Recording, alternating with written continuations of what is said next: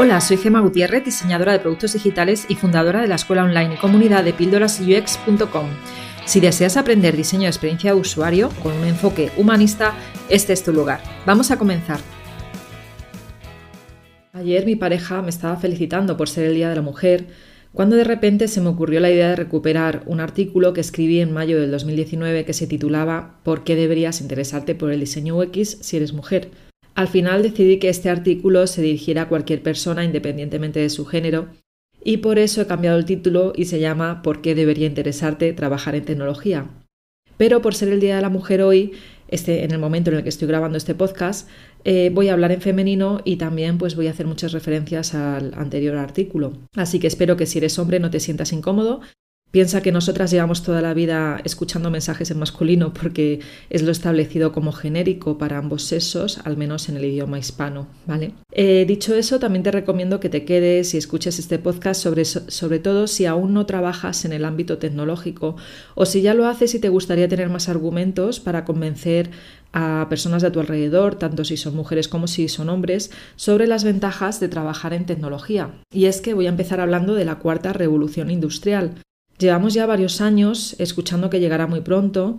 Bueno, no sé si tú lo habrás escuchado, yo llevo ya bastante tiempo escuchándolo. Si no has oído hablar de ella, te puedes hacer una idea de que es bastante parecida o tiene algo que ver con la tercera revolución industrial, ¿no? que fue un cambio social y laboral muy fuerte que llevó a las personas de trabajar en el campo a trabajar en fábricas y a emigrar masivamente a las grandes ciudades. Transformó no solo la economía, sino también la sociedad. Dicen que la cuarta revolución tendrá el potencial de elevar los niveles de ingreso globales y mejorar la calidad de vida de las de poblaciones enteras. Pero este proceso de transformación solo beneficiará a quienes sean capaces de innovar y adaptarse al nuevo mundo tecnológico. Esta revolución, por desgracia, tiene un lado negativo y es que se dice que podría acabar con 5 millones de puestos de trabajo, trabajos en su mayoría no tecnológicos. Si deseas saber más sobre esto, te recomiendo que veas un documental que te he dejado en las referencias del artículo relacionado a este podcast en píldorasux.com y lo puedes ver en tan solo 11 minutos y te explica muy bien qué es lo que viene. Ha sido creado por el Foro Económico Mundial y es que esta revolución, como ya te habrás imaginado, también afectará a la economía de los países. Después de esto que te acabo de contar, espero que te interese más la tecnología. Y si es así y todavía no trabajas en este ámbito, te voy a dar una buena noticia. Trabajar en, el ámbito tecnológico no es tan difícil como crees.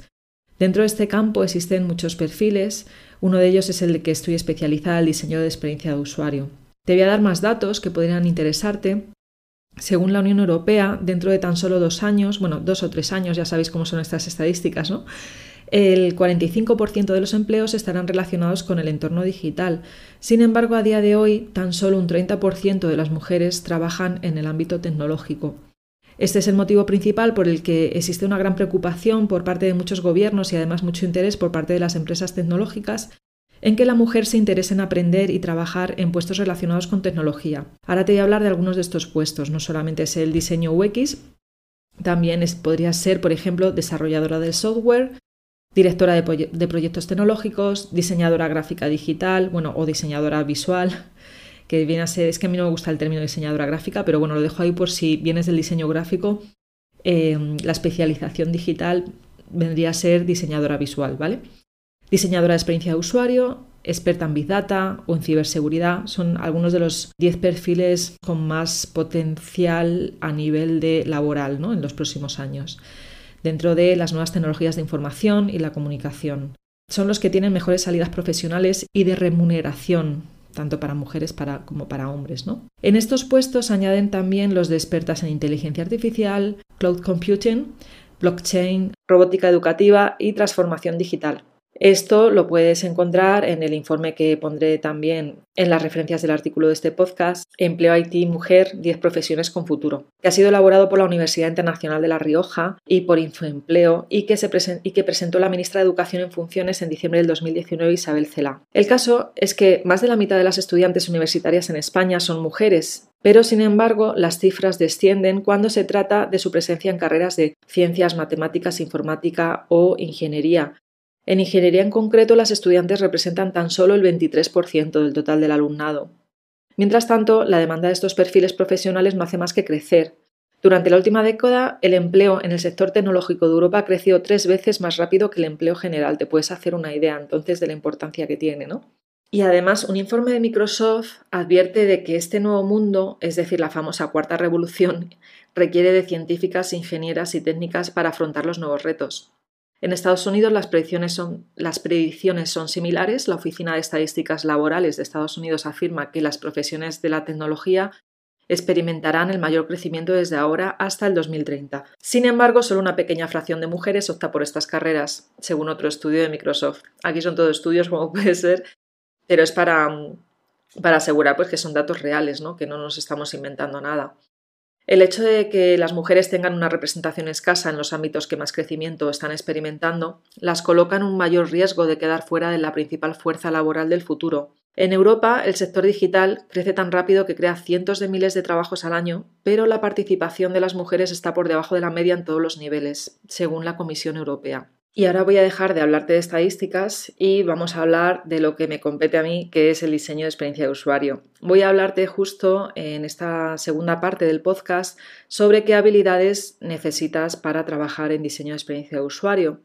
Una de las preguntas más habituales que nos podemos hacer cuando no tenemos ni idea de, cómo, cómo, empezar, ¿no? Y sobre todo si eh, tú valdrías para ello o no. De hecho, muchas personas que escuchan hablar por primera vez del diseño UX piensan que necesitan tener la habilidad de la creatividad y que esta eh, debería estar intrínseca en cualquiera de las especialidades creativas de diseño por antonomasia, ¿no? gráfico, visual, web. En realidad, la persona que desee trabajar en este ámbito lo que necesita es tener un pensamiento mucho más, mucho más analítico que creativo y ser capaz de resolver problemas de la forma más sencilla posible para la usuaria. Y ahora hablemos de habilidades que si no tienes, eh, no te preocupes porque puedes aprender. Una habilidad importante es la del aprendizaje continuo. Esta carrera profesional no es como algunas profesiones tradicionales, donde aprendes una profesión y apenas tienes que actualizarte durante el resto de tu carrera. Y ahora llega una de las habilidades que considero más importantes a tener en cuenta, que es la empatía. Uno de los trabajos clave en el diseño UX es la investigación de usuarios. Durante esta es necesario que empatices con los usuarios entrevistados para entender y comprender sus necesidades, pero ten en cuenta que la auténtica empatía deja a un lado los juicios. Otras habilidades que si no tienes también puedes aprender es ser analítica, es decir, ser capaz de analizar cada parte de un, de un, todo de manera aislada y luego vincularlas entre sí para poder ponerlo en práctica en la resolución de un problema. Básicamente, ser analítica te ayudará a entender el funcionamiento global del objeto de estudio. Ser organizada. Piensa que en este trabajo, en la mayoría de las ocasiones, tendrás cierta autonomía en tu trabajo, sobre todo cuando dejes de ser eh, junior. Por tanto, ser organizada te ayudará a poder llevar adelante varios proyectos teniendo tu trabajo bien controlado y a tiempo. Saber trabajar en equipo. En muchas ocasiones trabajarás con equipos donde puedes tener de compañeras a otras diseñadoras o diseñadores. También puedes estar dentro del equipo de tecnología donde trabajarás de la mano con otros perfiles como por ejemplo el de programación front-end.